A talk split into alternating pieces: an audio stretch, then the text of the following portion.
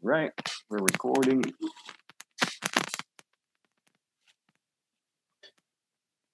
I like the the creamy head that it has.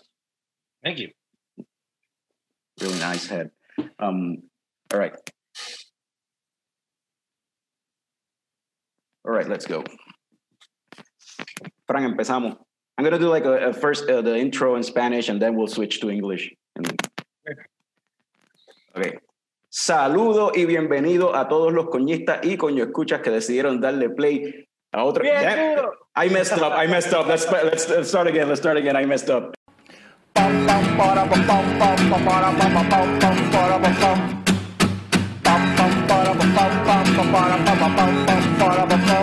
Ya llegó, ya llegó el coño show, el coño show.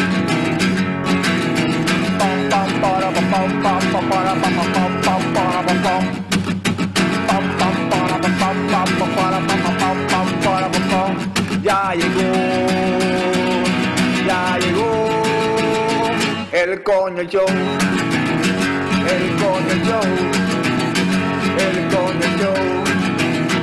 El Coño Show. ¡Wow! Saludo y bienvenido a todos los coñistas y coño escuchas que decidieron darle play bien duro a otro episodio del podcast más tecato del futuro, Coño el Show. Mi nombre es Carlos Ortiz, custodio de Lechecoco Productions y me acompaña el símbolo sexual sexy de Lechecoco Productions, Frank the Tank. Y hoy tenemos eh, unos invitados bien especiales porque de seguro eh, por los últimos, qué sé yo, como mes y medio, dos meses, tienen que haber visto por ahí esta cerveza dando las rondas. ¿Verdad? El velorio, probablemente mucha gente aquí la, la ha probado ya. Eh, es una cerveza de, de Second Self Brewing en Atlanta, en colaboración con un restaurante de comida puertorriqueña que se llama My Abuela's Food. Y desde que vi la cerveza y vi el arte y la probé, yo dije, yo tengo que saber la historia detrás de esta beer, porque esto es de, de nosotros, o sea, esto tiene que ver con, con nosotros, con Puerto Rico. So, para eso tengo dos invitados bien especiales aquí. Tengo eh, uno de los codueños de, y cofundadores de, de, Self, uh, de Second Self Brewing, uh, el be the beer architect from Second Self, Beer- uh, Second Self Brewing, Jason Santamaria. And we also have here uh, Luis Martinez from My Abuela's Food. So, guys, welcome and thank you for being here. Uh, really appreciate you guys uh, agreeing to do this. Oh, thank you so much for having us. So, I wanted to, you know, in order to get the story behind the beer, I guess we got to start by the story behind you guys. Like, what's your, where did you guys, uh, where do you guys come from? Like, where did you grow grow up, and what's your, what's your heritage.com? Yeah. Do you want to? Do you want to start, Jason? Sure. Yeah. So um, I'm I'm born and raised from Atlanta. Um, my uh, culturally, my my dad was born in Cuba. His whole family was born in Cuba. Um, my mom was a Georgia girl, so I had a very diverse growing up. So we had, you know, huge pig pig roast for Christmas with my dad, and then you know we'd have a, a different, very different Christmas with my mom's side. Um, but both- both those cultures are pretty instilled. And it's actually um, today I wrapped up a cookbook that's been I've been working on for ten years for for both sides, um, because you know for us no one wrote down any recipes, and cookies cooking's been huge for both sides of our family. My my grandfather. Um, you know, came here and, and had restaurant or worked in restaurants. Eventually, had opened a restaurant in Atlanta, and uh, that's how we, that became home for my family.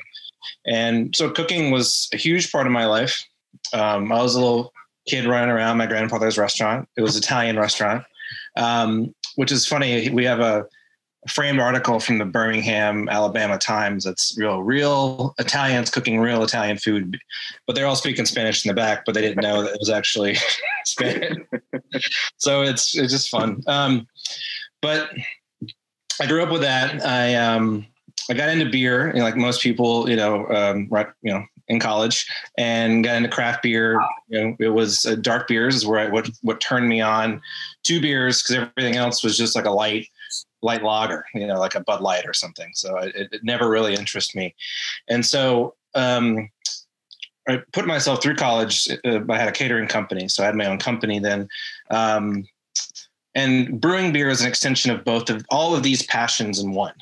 Um, and so I, I, I, you're able to create, you're able to, um, it's a combination of, of, cooking and baking and, and taste and all sorts of things.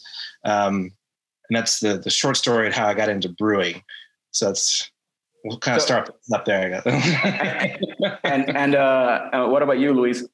Hey, I uh, I grew up in I was born in Puerto Rico. Uh, I was born in Riviera, Puerto Rico, and then my family moved to Georgia in 1996 when the Olympics were happening. And then uh, the rest of my family kind of moved back to Puerto Rico throughout the years. So um, it's just my sister and I that live in Georgia. The rest of my family lives uh, in between Aguadilla, Humacao, Guaynabo. familia por tengo en Guayama y cosas así, pero all, all over uh, the island. All over the island. Uh, my work background, man, I I can't even really go it. I mean, I've done I've done so many things, right? But the one thing that I've always done is I gather people and I feed them. Even when I had other jobs, even when I had other things, I've always loved gatherings and feeding them or connecting them via a beer or a drink. And I think that that is uh, something that we as Puerto Rican people do when we are born. We start welcoming people in our lives just to sit and drink and eat. Um, and that's what my Abuelas is about. It's what my grandmothers taught me, not only from cooking, but from opening the doors um, for all my friends that have traveled to Puerto Rico, to all my family that brings their friends, and you know they could just go through my grandma's house and they spend the day, they can spend the week. It doesn't matter. They uh, they're just part of the family. So my abuelas is a como una fonda puertorriqueña in Atlanta. We started as a pop up. So I was working corporate. Then I uh, we would take over restaurants and then last November, we had the opportunity to open a restaurant. So we opened February 29th, uh, 17 days before the pandemic. And uh, we're still here. And uh, that's kind of a brief, a brief like mix of, I think, of a way. So are you the one who does the cooking? Yeah. Oh, cool, cool. And, and, Jason, what you studied in what you uh, your major in college did, did it have anything to do with what you're doing right now with the beer with, with brewing or? Not really. So I went to an engineering school, um, and but I ended up with a, a, business degree. So I kind of did a little, bit, little bit of both. Um, and no, so I, I, by studying, I mean I drank a lot of beer, so I learned a lot that way. But no, I didn't. Do, do yeah, I, use, I use the business school, you know, to run the business. Yeah. Do, do, you remember like a, a, specific beer that turned you into the the craft yeah, beer yeah. scene or, or, or into brewing? Yeah, there's a whole moment. Um, so we used to do trivia every Monday with some friends, and it was it was The Simpsons themed, and it was something that I loved as a kid. Um, you guys talk about movies, big movie nut. I love all the movie references built in. So we would play every Monday at this local dive bar, and we'd win every Monday. And you know, the rule was all our winnings we could spend on beer the next week. We were allowed to spend it on food because you know, we're college kids. So we go one week, and it's just two of us, and we have fifty dollars to spend. And like we can't drink that much Natty Light, so. Uh, give us give us the most expensive beers you have, whatever they are. And it was uh, Samuel Smith Oatmeal Stout, okay. and that is the beer that that changed my life. I mean, that really is. So I remember having it, and it was just, wow, this is not fizzy yellow water. It is flavorful. It is roasty. It is chocolate. It is everything I thought I didn't know beer could be, and I just it just had to had to learn from that moment.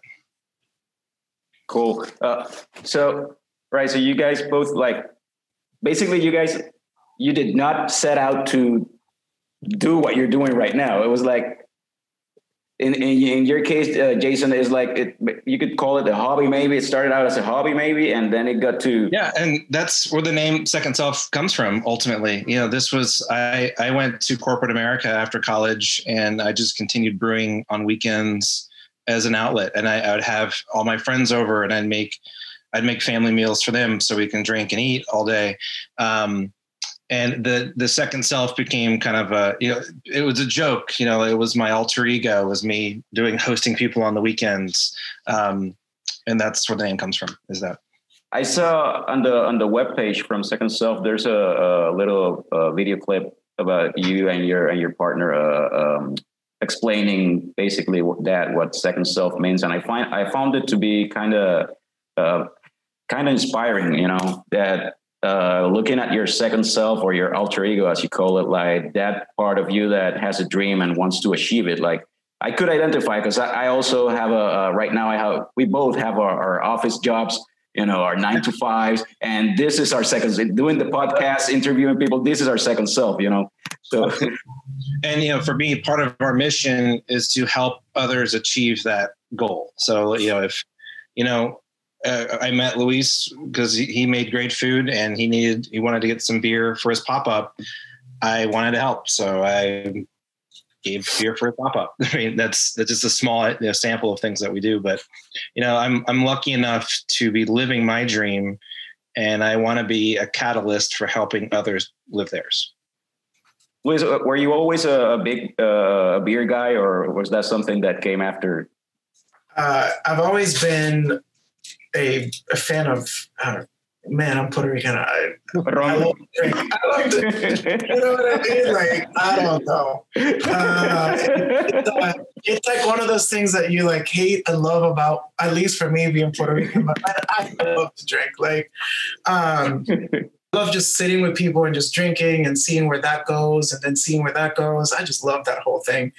Um, but I think that beer has been something that was essential growing up. Uh, I that was the way that the older men around me would communicate mostly, and that's when they would mostly have adequate conversations and talks about life. And I would see them develop their expressions and their emotions. And then the next morning it would be like that never happened. And then you're like, what? What's going on? so yeah. It was something that uh, that I've always loved. Um, and then about eight years ago, I started working at a brewery at time, and I got involved in the beer world.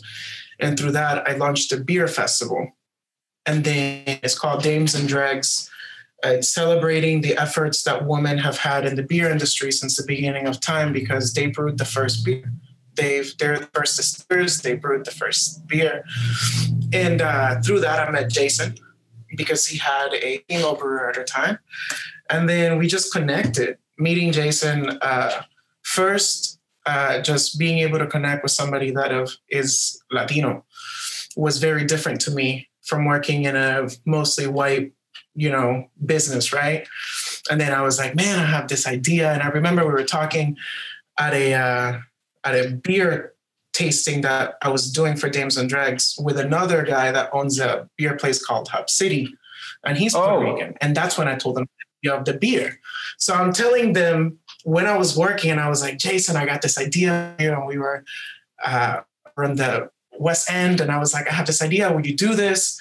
So Craig is like, oh man, this will be dope, and then then here we are. So yeah.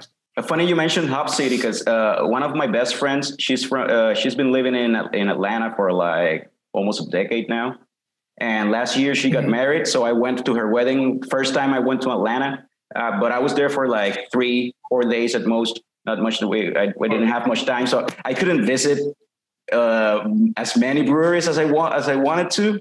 But I did get a chance to go to Hop City, and funny story is that I'm with I'm with my wife uh, looking for beers in yeah. the aisle, and um, my wife uh, my wife what was it that she she asked me? She asked something in Spanish, uh, like where's the where where are the some style of beer, something specific, like donde están la IPAs, or where's the IPA, but in Spanish. And then some employee, some dude that was just a, a, a restocking guy, Eddie, yeah, Eddie Mulero. Yeah. yeah, yeah, yeah he was restocking the the the, the shelves and, and out of nowhere he goes like están en el pasillo acá talking Spanish we're like what and then I then I started talk, I started talking with him and we had some beers over there and uh, and then we, we didn't want to go to the wedding, but we had to go. uh, Eric, Eric and I actually worked together at Orcas, and then Eric volunteered at one of my abuela's pop-ups. okay. Because yeah, so I mean it's crazy, and now he stops. He works at Hop City. Our business is like beside Hop City, like it's not beside, but like it's close by. Yeah. So he stops by every morning. I want to tell him that we spoke about him on this thing. yeah, he, he actually was. Uh, when, when I was talking with him, was he was actually asking me a lot about the breweries here in Puerto Rico because he knew about some of them, and and he also mentioned me that he was working at a brewery o- over there in Atlanta, but I never I forgot the name, and it's probably the one that's is the one you said right now. Yeah, we worked there together. We uh, and then he stayed, and then yeah, it's just wild. But you know, that's the community. That's what beer does. It builds this internal cir- circle, right? That no matter where we go, if I went to Puerto Rico and just started talking to somebody, they might know something, and it's just like this beautiful inner circle of people that just connect worldwide. Frank, uh, let's uh, let's uh, get into the story about El Velorio, but uh, since you haven't said anything, what do you think about the beer?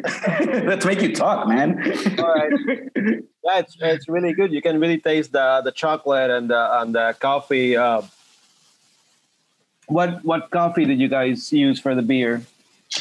So um, we originally got coffee um, from Julian Coffee. It's uh, from Puerto Rico, um, and we actually my my cousin owns a coffee roaster and operates out of our building, and so we've been replicating. He he actually created a, a roast using several Central American blends to replicate.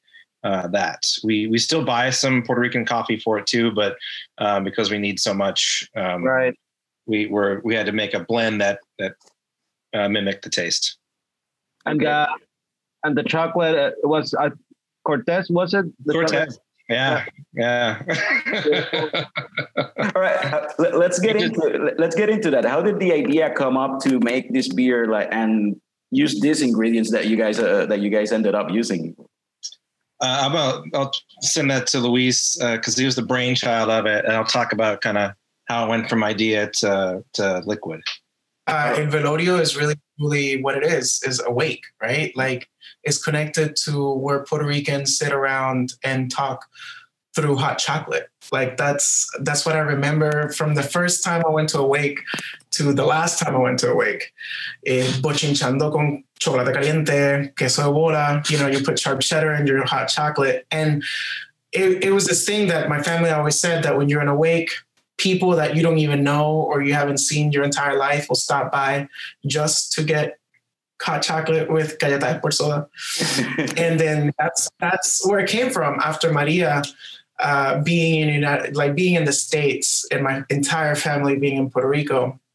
I just felt so disconnected. I even to this day I still feel so disconnected because I go back and then I see the effects and the things that even haven't been touched or fixed. And as my family's there, I was thinking like, what really made this so beautiful? And I think what it was was the resilience of the people.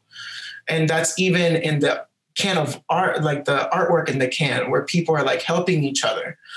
And when you unite, even when somebody passes away, you get together to talk and maybe potentially throw some ideas or put something out in the universe that could shape a better tomorrow.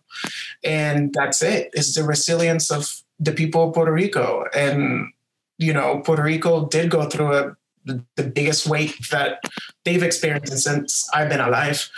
So, and after that, some beautiful things have come through. So that's the whole idea about it. Who did the Who did the artwork? Because it's the beautiful artwork. You have a like a no, uh, Yeah. un, uncolored side with basically the the los estragos de Maria, and then you have the the heart in the middle with the Puerto Rican flag, and then you have color and baile dance. Dance, people dancing, people waving the flags. You have el coquí, tiene el morro, you have el flamboyant, you have like all of these elements from our, our culture, and it's really beautiful. The this artwork. Uh, where where did this come from? Her name is Maite Nazario, and uh, we found her on Instagram. Yeah. At that time, my sister and I worked together, and um, I met Maite at a Starbucks. She was 19 at the time, And immediately when I met her, she was in the same kind of like energy that I was because I was like, I want to do something, but I don't know what to do. And she had all these ideas in her head. And initially, I wanted a coffin in the middle of the can with the flowers growing around it. And everybody was like, nope. And then she was like, you know what? I have this better idea. I want the heart of Puerto Rico in color because it's alive, transitioning into the, what Puerto Rico is now. And the elements, we all came up with them you know we were talking about that it had to be as traditional puerto rican in time my aunt wrote everything in the can is related to my family to be honest with you Really? uh, like um, the parrot my dad used to uh, draw me a parrot when he was alive el flamboyant were pictures that we would take when i was a little kid la cotorra my aunt wrote a book called pepa coqui like she also has a coqui book that she writes in puerto rico i mean all of it Humacao is on the left hand side. That's where my mom lives. Y mi sobrina viven en Las Piedras. Okay. So that side is from that. I mean, everything about it was really moments that we kind of took and jumbled it together. Nice. Um, and how and okay, there's funny thing about wakes, and I don't know if in the states you have a saying similar, but here in, Puerto Rico they always say that the only time that you see your whole family, like everyone, I, I have aunts that I only see them in wakes. It's only like like like great aunts, great great aunts that you only see them at wakes. Not, not even for weddings they show up. and, and, like you know, growing up in a bicultural family, it is more of a Latin thing. Like that's every any, any kind of funeral on my my dad's side, we all threw giant big parties, got together, and I saw people I'd never seen before, and I still have not seen again. but we all, you know, share share in the memory of the person that we've lost and and, and celebrate it. Yeah. The- Another thing that I, when I first saw the the artwork for the for the can and the name, uh, the name was uh was very uh, uh I was curious about the name and I and it reminded me of there's a popular uh piece of art from Francisco Oller, a, a painter uh from a Puerto Rican painter from like old times, you know, like back in the day, and he has this uh really famous piece that it's uh basically a Puerto Rican wake back in in in the 50s when there was uh, people was uh, really poor in the island so the wakes were held at the home of the people. So it's this like this uh it's a really beautiful painting because it's like a this uh um, wooden shack the inside of a wooden shack and there's all these people and dogs running around and it's a whole ma- like the unit that what, what you were mentioning like a lot of people everybody's united everybody's there but it's a it's a wake but it doesn't seem like it's sad you know because everybody's together you know Yeah. Yeah. so, The stories live on, the family, the tradition lives on. That's the big part of it. and that's the that's the resilience of people in Puerto Rico, man. Like I was there in January. We started this year with the earthquakes, and I was in Juana Díaz cuando eso pasó el primer eh, the, the first terremoto. I was in Guanica on December 28th, and then estaba en Juana Díaz con mi familia when they happened in January. And the way that people just fucking activated like they didn't like hear people just lock themselves up the way that it just activated people and like bringing bags of ice and asking people like do you want food or man it's just like this beautiful like heart like i don't know. It's beautiful. It's it's the it, it's just the magic. The magic that lives in the people of puerto rico. I think so. I know so. So J- jason what about the once you get the the concept of the beer how do you make it into uh, how do you get the all right so you you got the, the the idea of the chocolate. So i guess that's how how how do you i guess what i'm trying to say is how you do you get how do you end up in a stout Sure. Yeah, and you know this is this is some of my favorite work creating beers like this. So you know a lot of the beers that, I created they come from you know a dish I had that I want to recreate. So you have to think about all the elements of of the the coffee chocolate combo. Um, and a beer. So you know it has a thick body, you know, so you can't you can't just have like a real thin drink in there. So it has to have that weight to it. Um, it has like a slickness from the oil and the chocolate. So you got to recreate that. Um, there's an earthiness from the coffee, an undertone there. So you think about all these different things, and then you know, there's you know with brewing, there's like a hundred different levers you can pull to to do all these things. So you know what we did, we sat down with our brewing team, and Luis actually came by and made this for for the brewing team, and we all had it. I'd had this before, um, but for the them, it was the first time they'd ever experienced the the hot chocolate uh, coffee hot chocolate combo. So it was just a new flavor for them. So it was uh, so I worked with them closely to do it. Um, we settled on the imperial porter because you want that higher weight. I didn't want a stout because the stout's going to be a little bit bitter, a little bit more bitter, and it needed to be sweeter um, because that's that's an element. It's A key element is that sugar. So um, the porter lends itself to having a sweeter base. We're using a combination of um, uh, what's called toffee malt, um, and then chocolate malt, some debittered black, again to cut down on bitterness, and then you know it's a standard like two row. Um, so what that does is just enables to have a lot of residual sugars in the beer, and then we add Cortez chocolate, and that and that adds a, a really different element for us because you know Cortez chocolate is real sweet and it has a lot of sugar in it. Oh, yeah. so yeah. we have to take that into all of our calculations because sugar actually makes your body thinner because there's it, it completely ferments out to alcohol, which makes everything thinner. So we had to even make a thicker porter than we would normally make to counteract the sugar that's in Cortez. So that's the, the technical side of everything. And you know, we did about four or five test batches um, to get this to where it is. You know, and a, a, lot of it was just like getting the sweetness, more sweetness, more body, because um, it's it's it's hard to replicate that. How, this uh, this beer did not come uh, come out the first time this year. It had been or no. Uh, we this was our our fifth anniversary beer, which was October 2019.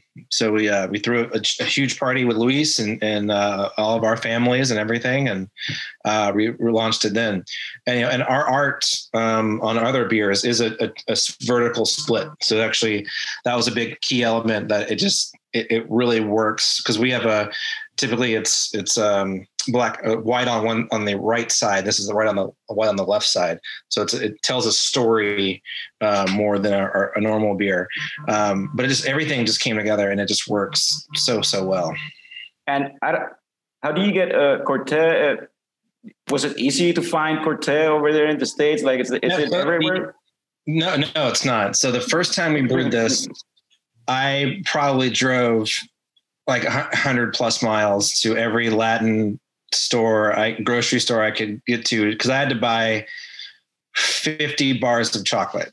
And uh, so everyone, you know, they'd have like five or 10.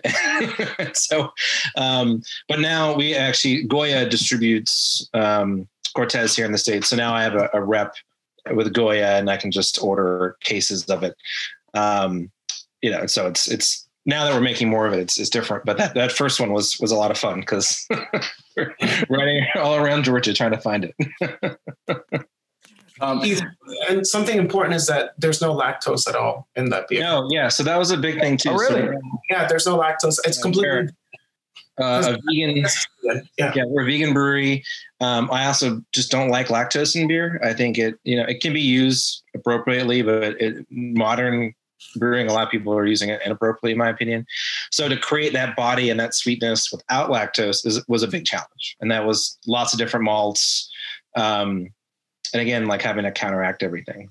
So, um, the the use of the of chocolate cortez in, in the beer makes so much sense because obviously, as we mentioned, uh, here in Puerto Rico, the hot chocolate is a staple of the of the of the funeral homes of the wakes, and uh, also my abuela's food. You know, I don't remember having a, a bar of chocolate cortez in my mom's house, but in my abuela's house, there was always a, a bar, and I, it was always in the fridge. And I remember when little trying to break a piece of that and bite it. That that shit was hard. You could you could leave your teeth stuck there. That was hard. When you get it in the fridge. I was I've always been a fat kid. I'm, I've always been fat my entire life, and I would like go into my grandma's kitchen, and people were like in their bedrooms or wh- when they were not watching, I would open the fridge, try to take a bite, put it back in the foil, the fridge. I mean, since I was a little kid, yeah. It's funny. It's it's um, you know, my grandmother made me hot chocolate when I was kid, and a flavor I had not had in a long time. And when I when I got the bar Cortés from from Luis, it, it brought me back to when I was like five years old. Because I mean, my mom, my grandmother passed when I was young, so um, but it just brought back like a wave of memories and flavors because um, she used it too. Uh, I talked to my grandfather and he confirmed, but yeah.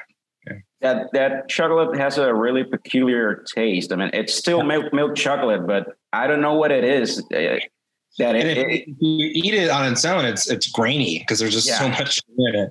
Um, but it, it, yeah, it's it's perfect. You just put it on you put it on the small pot, put the chocolate in, the milk just sits there.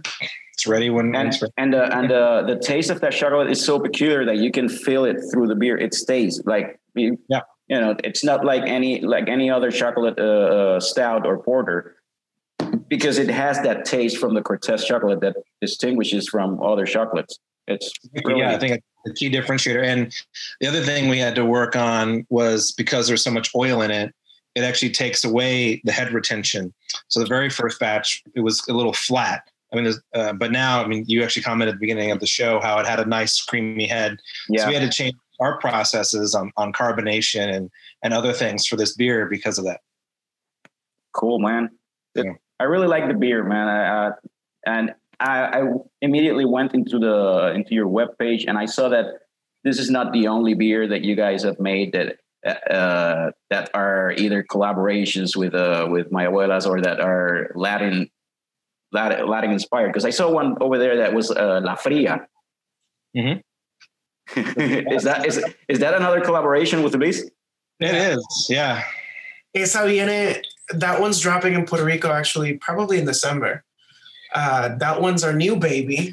And then that one came out this summer. It was supposed to come out in April, but due to the whole like pandemic. Those are COVID baby we had. Yeah, La Fria is our new beer. It's uh yeah. yeah. what, what, what's the story behind that one? What, what what's up with that? You know, La Fria is a that story that I was telling you growing up. You know, you know, when you're sitting around with your older adults, like "Dame una fría" or Uh-huh. "Una cerveza," that's where it came from. Uh, we don't have something that resembled Medalla here, which is just like a light, crisp, nice lager that you can drink. That's not just uh, something domestic, right? Um, so we wanted to create something that was a little bit better than what you can find. Because Medalla is actually a great beer. I think Medalla is a fantastic beer. And uh, anywho, La Fria came about through that. It's our new, it's our new child. What what kind, what style of beer is it, Jason? Uh, I mean, it's a, it's Caribbean lager, so you know it's super simple lager. Um, uh, two row barley, a little bit of caramel malt, and, and rice um, to get to lighten the body. Um, and it's actually it's you know it um, well COVID was you know has its own thing, but it gave us time to really work on lagers. This is our first lager. You know, we haven't made one in six years, so. Um, when we we shut down in March, I just told our brewers, "Well, you have time, so make this lager perfect when we open again." so we made like we made four different versions of it, and you know we we dumped three, and then La Fria was the fourth. So um, it's great. I mean, it is it is like it's super crisp, clean, um, the most refreshing beer we've ever made. And I, you know, I, I even I'll throw it in the freezer for ten minutes right before I drink it, so it's just like hard, hard cold, like nice. Yeah, great. um, um, I was gonna. Uh, I just saw it right now. I already forgot. Yeah, I was gonna ask about. You guys mentioned it uh, a couple of times now. Uh, we've mentioned the, the pandemic. Uh, uh, I don't here in Puerto Rico. Uh, they've put uh, some restrictions from the side of the government because of the pandemic, and at least here, what we've seen is that some of the businesses that have been most affected are businesses like yours, restaurants, bars, breweries. So I don't know the restrictions that have been put in place in Atlanta, but how, how rough has been the, the the challenge, you know, for for you guys during this whole de- ordeal? Uh, it's rough. I mean, uh, you know, it um, running a brewery isn't easy on a normal year, and it, it was it was real hard this year. So, um, you know, we lost forty percent of our distribution out of the gate um, for all the bars that closed down. We lost. We're still down fifty percent at our brewery itself, um, which is our main profit center. So uh, we're getting by because we're we're creative, and you know, we we uh, make our beer, other people's beer. We make uh, some soda and other things too. So we diversified a lot, and that's how we how we managed. Uh, I'm a hustler, man. I will I will make whatever. Uh, well, and we make it really well. So um, yeah, so it's been hard. And Luis, I mean, I can't I can't imagine opening a restaurant 14 days before we close because we I mean in in March we shut down for almost two months and we slowly opened up, but it's been like slowly opening, slowly closing, slowly opening. It's just been this back and forth. It's just it's, It's you can't plan for anything. Yeah, it's the same the same here. Yeah, it's It's, it's fun. chocolate. Just getting kicked in the balls. yeah. That's uh, funny thing. I, I, at least here in Puerto Rico, that surprised me is that even during the pandemic and during the the whole lockdown, like a couple of new breweries started popping up. Anyway, like yeah, we're we're, Yeah. we're we're already set. Let's open. we have to. You know? You have to- What are you gonna do now? I mean, you have a rent to pay. You have Yeah. product going to waste. You have to open. You gotta. I mean, for us, it it was, you know, the it took us a year of building that that last year. So I mean, you're once you're that close, there's no way out. I mean, you have to just go. You have to keep going. Yeah. You can't turn around three months before opening because you've already spent all this money. yeah, yeah. There was a some friends of ours, uh, the guys from Cold Blood Brewing uh, Brewery. Um, they were set to open in March, I think, and they announced the the lockdown for the same starting the same week that they were going to open, and they had ordered all this uh, merch, glasses with the name engraved, everything for the big opening, and they had to postpone it like a month or or a month and a half. So Yeah. when they finally opened, they opened uh, only well curbside pickup, and uh, and they scratched. They ended up scratching the concept that they had of a, a, a brew pub. So forget the tables and the and the and the shares that they were gonna have. Let's buy buy more brewing equipment and fill it up with more because the, they're really small, a small batch brewery, really, really, really Yeah. small. So Cool. they uh, the first couple of weekends, uh, the first month they went it went really well. So they said, let's invest the money on more tanks and amp up the production. You know, Since we're not using we're not using the space to to accommodate people anyway, so it makes sense. You know. Why not? Yeah. Um, so uh, Luis mentioned that La Fria might be get, uh, is set to come to Puerto Rico. Are there any other beers that you can say or that you know of from Second Self that might make their way over here to Puerto Rico? Yeah, I mean, our goal is to get you know almost the whole lineup here. I know um, these so La Fria's on the next order with with more Velorio, and then we have uh, a guava sour called Havana Night um, that we're going to have out in the spring. Sours sure. are sours are are, are are are still in and and and now in Puerto Rico we're receiving more sours than than before. I mean, like. Yeah. like five six years ago when the whole trend started you couldn't have a you, you couldn't get a sour here in puerto rico but now since everybody's doing it well we're getting a lot of sours Awesome. Yeah, it uh, yeah, again, based on my kind of Cuban heritage, I love guava. And so that was our, our first kind of huge big sour. We got um we won a national couple national awards for it. So we're real proud to bring it down to, to Puerto Rico. nice um you ever you ever ever made a, a mojito inspired beer It's actually funny. We we actually make a line of, of CBD seltzers. yeah i, I actually I that's when I think of a mojito. I, that's what I thought. Like, it, I think a seltzer would be better for a mojito. No, we actually, we're I've been playing around with that. So either a hard seltzer or a CBD seltzer with the lime and mint flavor. Mint is so hard to replicate for brewing because um, you got to think like fresh mint versus cooked mint, vastly different on taste. Um, and to get that fresh mint flavor, you you really have to use a lot of extracts or artificial ingredients, which is kind of it's against our ethos at the mm-hmm. at the mm-hmm. brewery.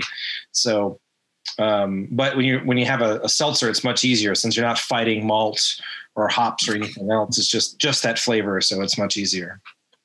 Um, Frank, you remember that one of the few homebrews that we've made, all of them turned out awful. Anyway, just to be clear.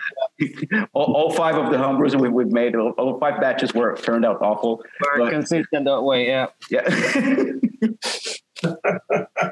but do you remember that we tried to do a side song with uh, you and, and add, adding uh, uh, mint leaves? and they did nothing. you have to add so much mint. so much mint to make it work. Um, the other way you can do it is making a syrup. So um, sugar will pull out a lot more of the the flavor. Um, so if you pre pre uh, make a syrup, then it absorbs much easier. So, uh, as everybody knows, we here in in the podcast we always talk about beers and movies, and I think that we can transition. It's about time to transition into the movies. And I was uh, inspired by El Velorio I, I, started thinking about uh, uh, like mem- memor- memorable movie scenes that have to do with uh, with funerals or wakes. Do, do you have? Oh. I, can I go first? No, please. Uh, no, I, I, need time to think about it because my my fa- my favorite one. It's pretty. I think everybody has seen that movie, and I don't want anyone to steal it from me. I, I want to mention it. old, old school. Will Ferrell, Will Ferrell singing uh, "Dust in the Wind." You're my boy, Blue. Oh, I didn't even think about that one. That's good. Yeah. Because I was thinking about maybe like a, the actual theme of the movie would have been a funeral. So I, I thought of, of uh, have you guys seen uh, Death at a Funeral? Yeah. Uh, well, I, there's two versions, I think, right? There's like a British version and then an American version. I only saw the American version with Chris Rock and with Colin Firth. Isn't he in that one? Uh, Colin Firth. Uh, he, well, maybe no, no, no. He's not in the British version. Actually, no. no American version, right? Ah, he's in the American version. I don't know. Isn't he?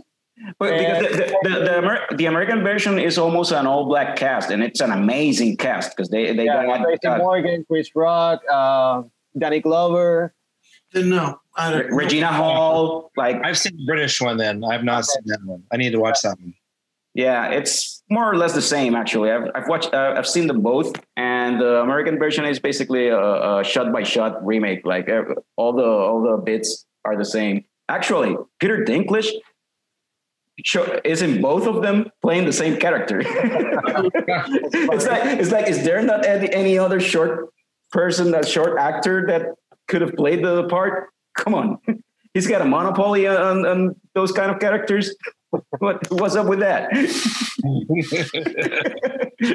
he's a versatile actor.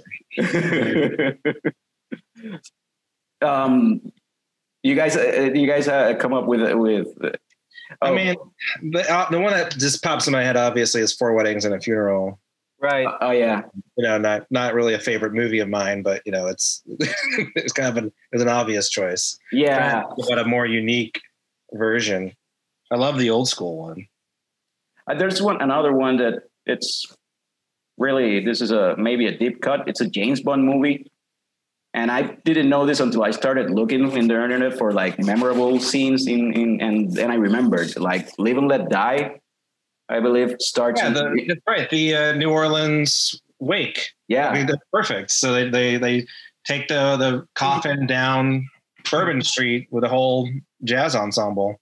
Yeah, and then and then also James Bond. You only you only live twice. He actually dies, and there's a there's a small funeral for James Bond. Yeah, Wedding Crashers, because you took mine. I was going to say. yeah, that's right. Wedding Crashers or The Big Lebowski. I'll probably say those. Big Lebowski. Ah, the Folgers can. But I'm Wedding done. Crashers. Yeah, Wedding Crashers. He became uh, he he he he got uh, tired of crashing weddings, so he started crashing funerals. Right. That's just, I remember great. Will Ferrell was the, the funeral crasher. Yeah. Yeah, yeah. yeah. yeah. Um, I had one that, that I thought of that would have been a perfect, uh, I think, a perfect segue into into holiday movies since we're in that time of year. Because uh, there's this uh, really emotional uh, funeral scene in in this rom com Love Actually Yeah. when, yeah. when when Liam Neeson's character, you know, his wife died and his son, the, his stepson, is right there and he's just saying uh, saying goodbye to his wife, and then what they do is just they put, put on a video with some music that she really liked, and it was a, a song, really really upbeat song, and it's really mo- really moving. But Love Actually is actually a Christmas movie, isn't it? People love Love Actually. I, I Happens at Christmas. It's a Christmas movie. It's up there with Die Hard, Gremlins, you know, classic. I Luis, you, you- you don't like you don't love Love Actually. You actually don't love Love Actually. That's a tw- tongue twister. no. no. No. And I've seen it so many times. Yeah. I still can't like it. really, I, No. I, I do like it. I mean, the rest of the world likes it. I think I just don't like it. It's, it's one of those movies like I will not sit and watch. Like I'm gonna watch Love Actually, but if it's on, I'll put it on in the background and I'll just do other things. Um, yeah, yeah, it's that kind of movie. Yeah, yeah, because you can come in and out and it's fine. yeah. Um, I'm actually surprised you like it, Carlos, because you're that's not ki- your kind of movie. You said it's way I- different. You used to. What I like, I like good rom coms. Good Alright. rom coms. what's a good rom com? Love Actually. that's the one. That's the only one. you know, I, ha- I have a, a really, uh, this is a, a big guilty pleasure of mine. 10 Things I Hate About You. I love that movie. I don't know I love that movie. Actually, me and some uh, friends, we did a, a Netflix party. We just watched uh, Harry Met Sally, and I haven't seen that in a long time. That's a classic. yeah, that's a classic. Uh, So I thought thi- of one more funeral one before we keep going down this, but uh, Star Trek Two: The Wrath of Khan. Oh, of course. Nice. Spock. Guys, you send Yeah. him out into space. Yeah. Harold and Maude funeral scene. What? Harold and Maude. I didn't understand. I- Harold the movie. Harold and Maude. I haven't seen it. I haven't seen You've never one. seen Harold and Maude. Uh, No. I, I know it. I've never seen it. Yeah. You've never seen Harold and Maude. No. No. Okay. No. You guys all have to watch it. We'll do. Okay. Okay. It's it's a, it's such a good movie, and the soundtrack is made by Cat Stevens. The whole thing is is great. Oh, Yeah, yeah, yeah. yeah. The whole add thing. it to the list. but, uh, Luis already mentioned my, what I consider the best uh, Christmas movie ever, which is Die Hard. Come on. Yeah. Oh, that's It's so far. That was- yeah. We threw a, a Die Hard Christmas party last year, um, and we had so every every few months we have an art show, and the art the artist who does most of our beer labels puts it on, and so we had a call for art. So we had an entire brewery of Die Christmas art, and it was it was beautiful. I loved it. Frank, Frank, do you have a favorite Christmas movie? So I I have like a list of movies I like to watch every year, and Die Hard's obviously in there. But I also like uh, the Shane Black movies are always on Christmas, like Kiss Kiss Bang Oh, Bang yeah. or, Yeah. or Lethal Weapon. I mean, they're they're not Even really Iron Man Christmas threes at, at Christmas. Right, right. They're all in Christmas. I mean, the theme about the, the plot is not about Christmas, but you know, it, it counts. It's during Christmas. There's holiday songs in there and somewhat.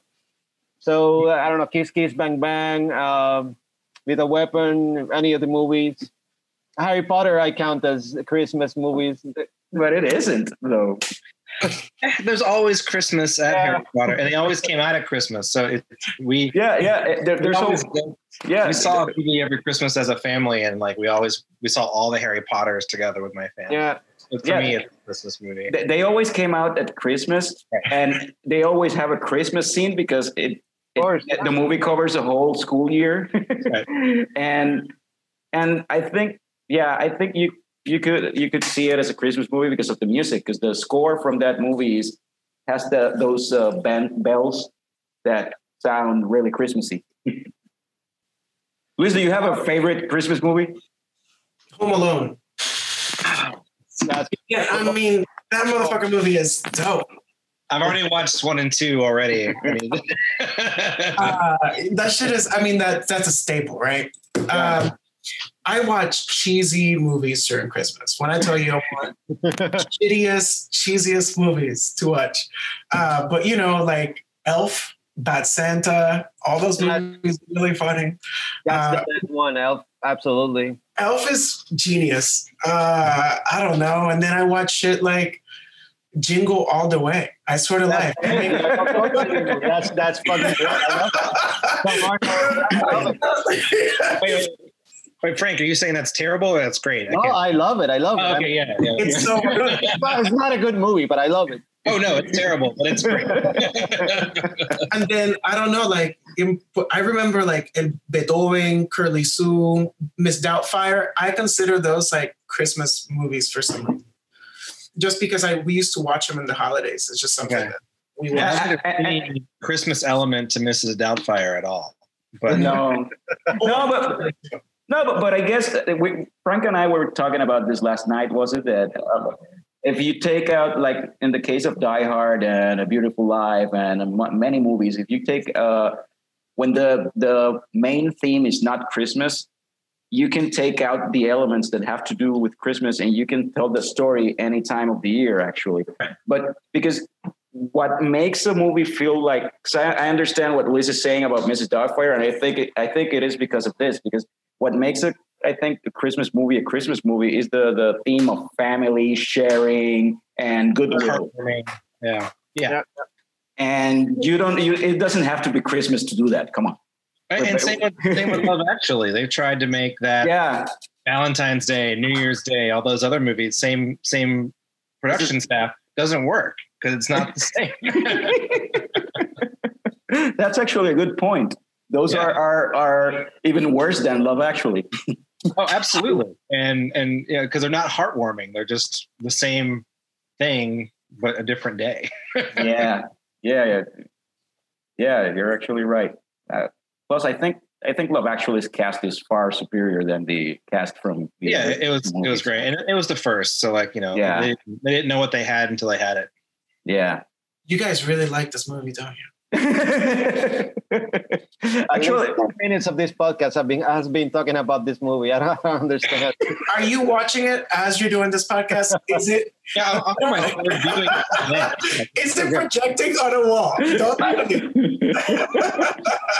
It's funny. I did a I did a parody video last year for us, and I watched it like twice because I had to get like the, the cards, you know, like that whole scene. oh, uh, we did that at the brewery.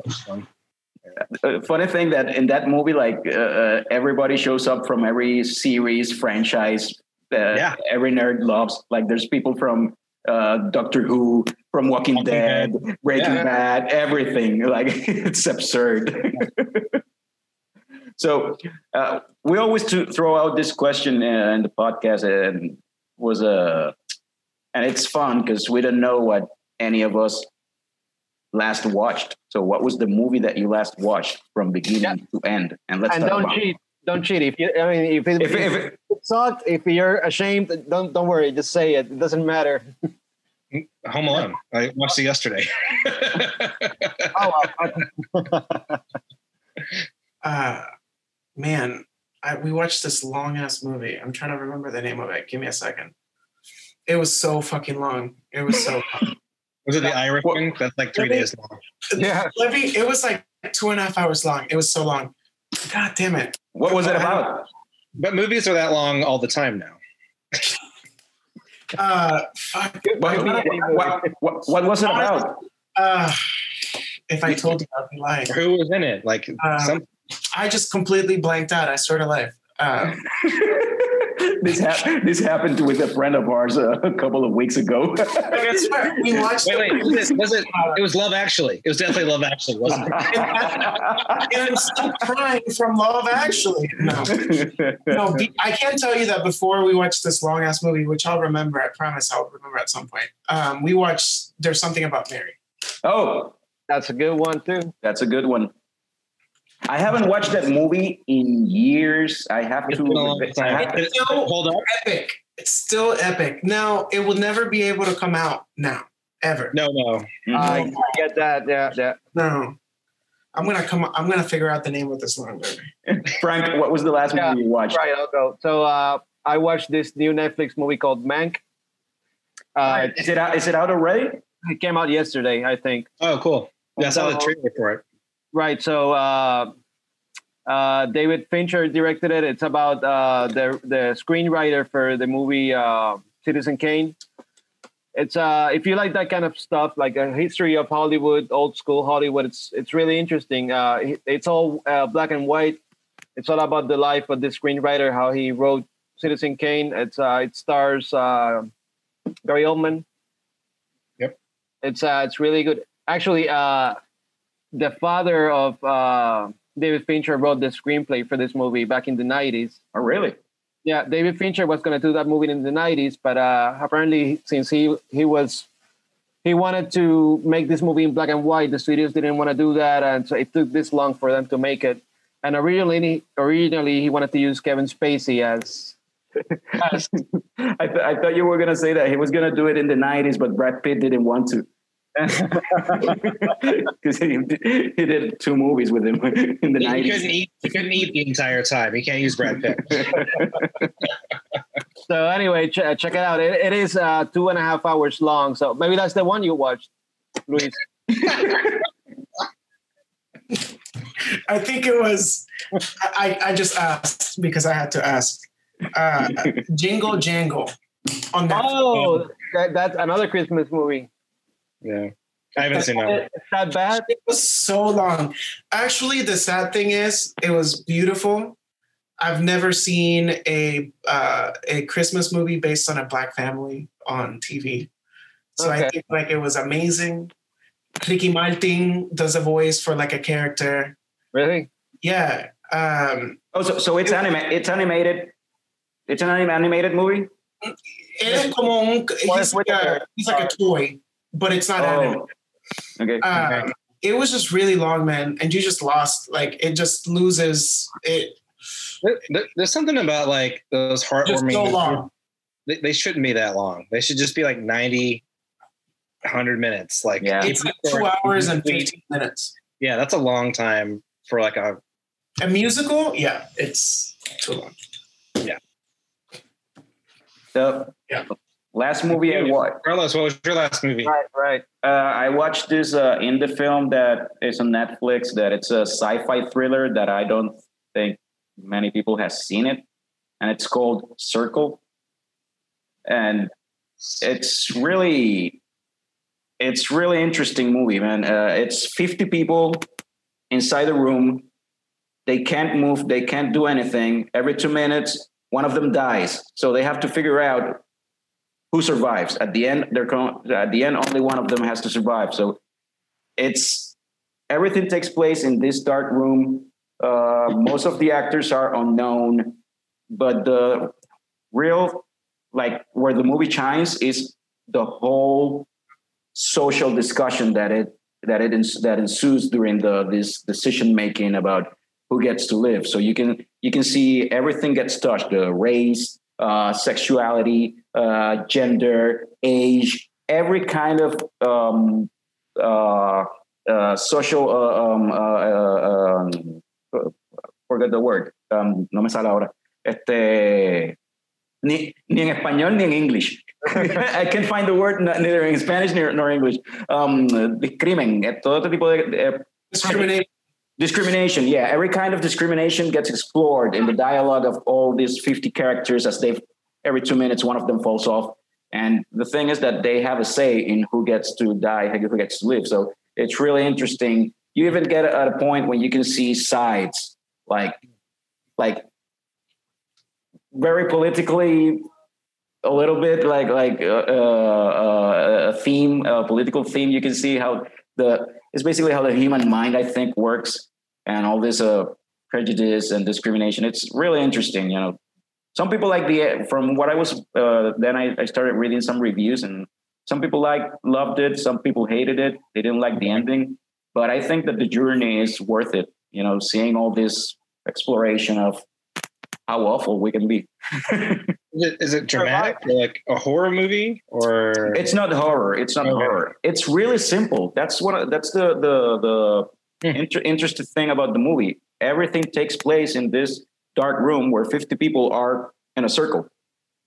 They're standing in a circle and they cannot move. Each one of them is on a, is stepping on a circle, small circle, and they are all forming like three rows of circles, and they cannot move from there. And there's this thing in the middle that every two minutes shoots a beam on, at someone. it, it's really interesting, you know. The small indie movie, sci-fi movie that saw on Netflix from 2015, I believe. I'll check it out. Yeah, Add it to Like- list. dystopian type thing. Uh, I don't want to. I, I don't. I don't want to tell Check you what. that, what sounds, that sounds interesting and up my alley.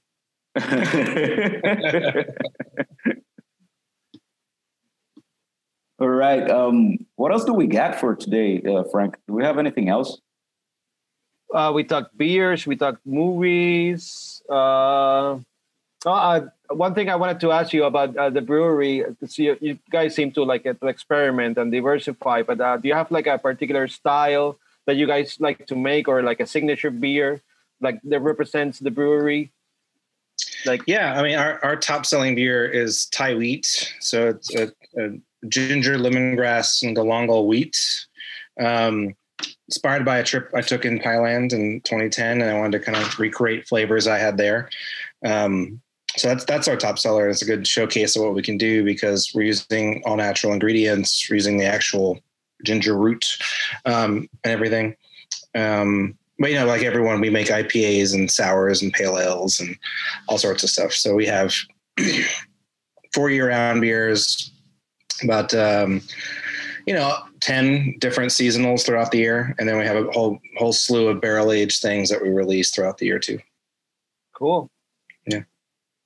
Uh, you mentioned before that. Uh, I think you mentioned something that, uh, like, what inspires you, uh, something that inspires you for the beer making process and uh, how to come up with ideas for beers is food. Is right? Uh, like Yeah. dishes, things, things you, you've tried.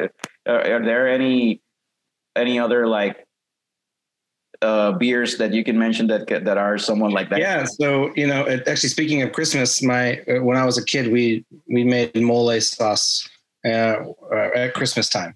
Um, how a, a Cuban who had an Italian restaurant made mole sauce, I have no idea. I think honestly, it's because it was free labor and it kept my brother and I busy an entire day because we were home from school. Now I look back, um, but it's really my family's recipe that we used for years, uh, and then kind of similar with El Velorio. You know, what is it? It's it's these um, raisin and chocolate and and cinnamon and cocoa and cloves. So it's just taking all and chili. So it's taking that combination and and and making that beer into into that. So it's a chocolate porter with with three different chilies, cinnamon, clove, and dark chocolate. Sounds interesting. That is Yeah.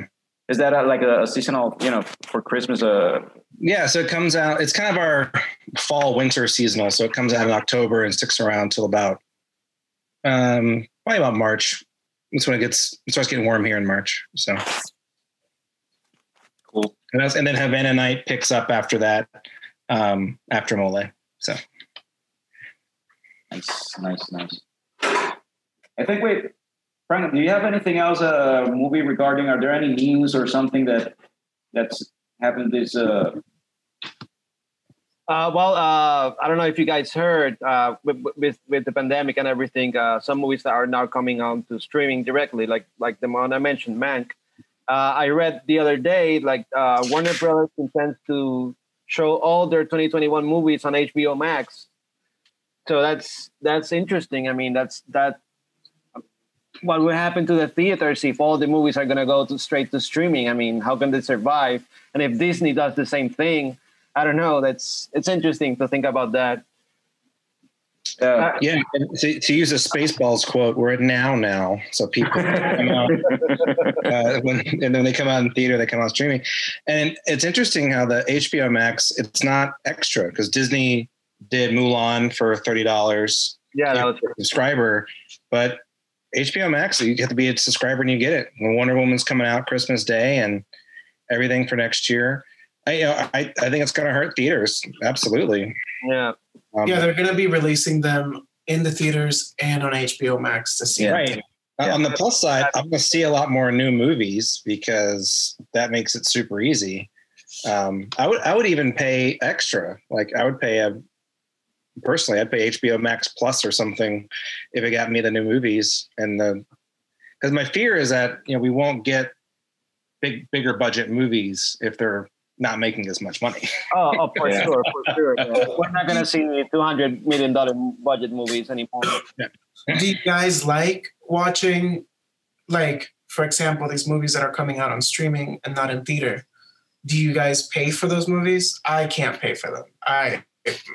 It's not the same. It's not the same experience.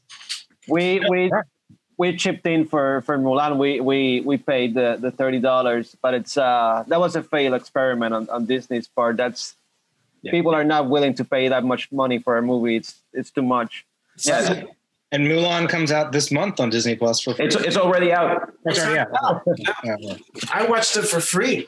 And that's the thing. Like, there's all these movies that are coming into rent and then they go into uh, free streaming. But it's it's just not worth it because the experience in the movie theater is like the big screen and the surround Right. sound and you know I, I can't even see myself paying like twelve ninety nine. Like it's just it's just I I already have HBO Max, so like it's great. Yeah. for me, That's what I'm saying. Um, but you know, it like the movie Tenet. I, I didn't see Tenet this year. I really wanted to see Tenet, the Really Christopher good. Nolan movie. Really good. Really good. Yeah, uh, but there was no theater. Well, I mean, I didn't really want to go to a theater. That's what it came down to.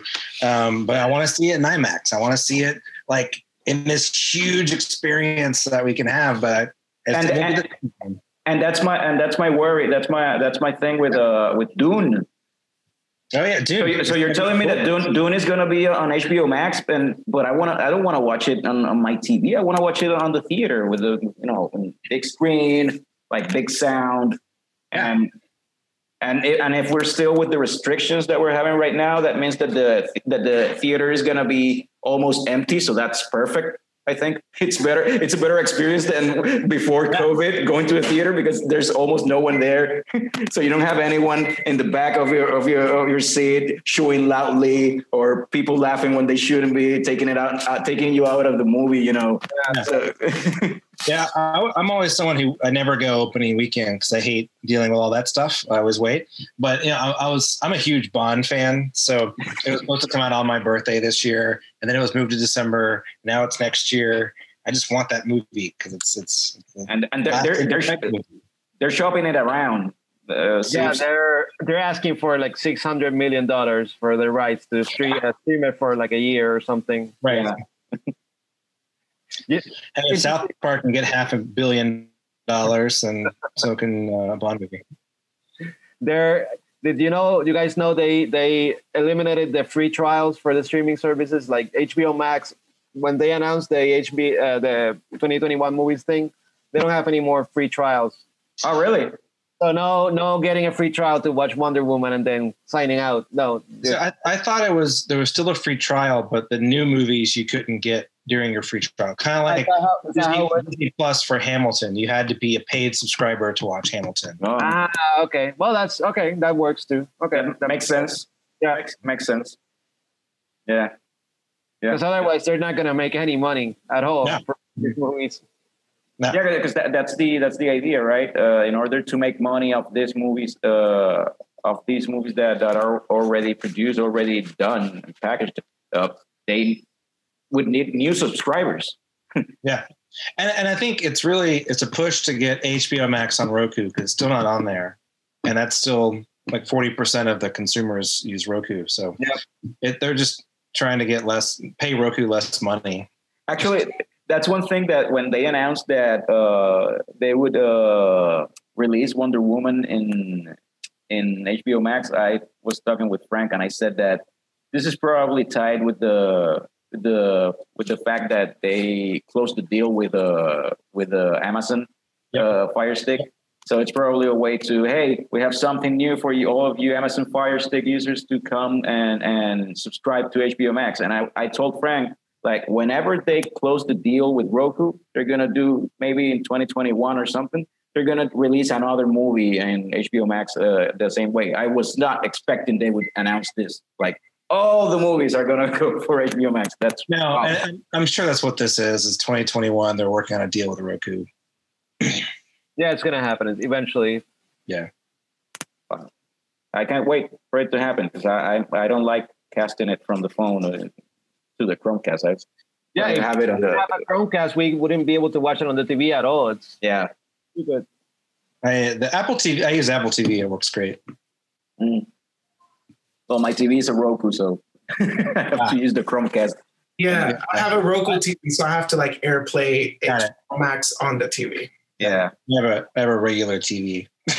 and, and and and the thing is, my biggest pro- issue with that is that what I cast uh, to the Chromecast, uh, uh, the Roku TV does not uh, let me on that input to listen to the audio on my headphones because since Yeah. I, I I I most of the time I watch movies late at night while while my wife is always is sleeping, so I put on the headphones so I don't disturb her. But we, I can't watch any HBO Max content during the night because I, cannot use the, the headphones. Do you have an audio out on your TV? You can probably use that. Well, I'll have to check. Uh, Maybe that would that would solve it. Uh, Your Apple TV, you can use your your Bluetooth headsets ah, Mm-hmm because that's how I listen. I also watch movies at night for the same same way, and that's what I do. all right. So I don't. Is there anything else? I don't think there's anything else. Is there? I think we covered everything. I mean, I think we covered everything and so and then some and then with the whole HBO Max stuff. yeah, That- it was great. Actually, I'm really looking forward to seeing more beers from Second Self, uh, La Fria included uh, over here in the island. I read an article that the distributor that, that is distributing Second Self here uh, for December was bringing more El Velorio, but I didn't see anything else. And I was like, kind of disappointed because I wanted to see more. but that's hot off the press news. That, that was as of two days ago. We got that commitment. So, uh, and then we're we're, we're going to be uh, we're making the beer for Rincon too. So they're, they're going to oh, have some canned. actually, canned yeah. beer. I saw I saw uh, Albert, Alberto Camacho was over there at Second Self right this week, and and and Jeremy. Yeah, they both blew up. We we brewed their beer this week. It'll be canned and it'll be on the same same same shipment down. So Awesome. Yeah. Yeah. I saw I saw the story on Instagram. Uh, Alberto Alberto is he was our first guest ever when we started this podcast. oh, awesome! Super super cool guy. Yeah. And same thing. Beer beer is a universal language. We had a great time. Went to a couple breweries here in town. Uh, ¿Tú conoces? A question for you, tú, co- Carlos. Do you ¿Tú conoces a la gente de Los Ladrones, la banda? The band? No. No. No. Okay. Okay. Okay. No. I saw that. I on Instagram. I saw it. and I was like, this cannot be too, such a small world. I was like, no, no sé quiénes son. okay. Okay. Okay. I don't know who they are, but um, anyway, thank you for being here, uh, guys. Listening and watching the video, if you like, or, or listening to the podcast, uh, share, subscribe, do all the things that everybody asks people who listens to podcasts to do. Actually, I I don't care much. I'm gonna still make it. I'm gonna still uh, keep making podcasts anyway. So. but it will. It, it would have to keep it going. but it would help. It would help if you guys did that. Anyway, uh, Luis, Jason, thank you for for being here. This Yeah. was uh, great talk, and uh, best of luck to you guys, and much more uh, more success comes your way, hopefully. And uh, we're we'll be here waiting for more beers from Second Self and uh, to, to come here. And next time I go to Atlanta, visit my friend, I'll make sure to stop by. Yeah, please Yeah. do. Once this COVID thing ends, we'll Yeah. be sure you guys over there. Sure. Yeah. Yeah, I saw your shirt. I was like, you've definitely gone to a few brewery- breweries. At that time, I, I, New Realm. Yeah. yeah, yeah, I got the chance to go to Scofflaw, New Realm, and and the te- and the brew pub. You- And You drove right by us if you were right over there. really, Yeah. we're, we're like a mile from Scofflaw. Which brew pub did you go to? uh, a brew, uh, the one from Terrapin in the Brave Stadium. Yeah, do that. Okay. That was our first. Uh, we were their first collaboration. Oh yeah, Good guys. because Terrapin, we used to get Terrapin here in Puerto Rico, and uh, and I wanted like just because of nostalgia, like uh, I missed, I liked, I always liked Terrapin beers, and we stopped getting their him getting them in Puerto Rico. So when I went there, I was like, I have to visit, uh, but the brewery per se was too far out, too far out from the area where we're staying at. So we just decided to go to the Brave Stadium and visit the the, the brew pub. Uh, honestly, I like the Brew Lab better than the Athens main location. It's they're making some awesome beers there. And based on and based, right choice. and based on that, once we were there in, in, in the Brave Stadium, that's how we okay. What brewery is nearby that is open at this time? Okay. Yeah. Well, there's Scoff. Okay, Scofflaw it is. It's about 15 minutes. Let's get on over. Let's get there, and then and like that we we moved around. Yeah. But it, as I said, we were like three four days over there, so there. It was during the week also, so sometimes it, when we were looking for, oh, there's one like five minutes. Oh, it's closed right now. Well, you have my email, so give, let me know, or my phone. Just give me a call. We'll, if we're closed, we'll open up for you. No problem. Awesome. Thank you. All right, this is a pleasure. Thanks so much for having me. I really appreciate it. No, Take thank, you. Stay safe. thank you. All right. Have a great night. Merry Christmas. Yeah.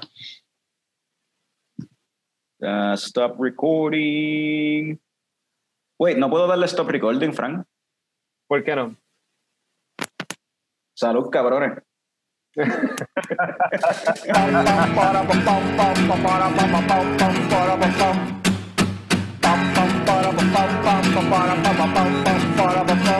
Ya llegó, ya llegó el coño show, el coño show. Pam, pam, para, pam, pam, pam, para, pam, pam, pam, para,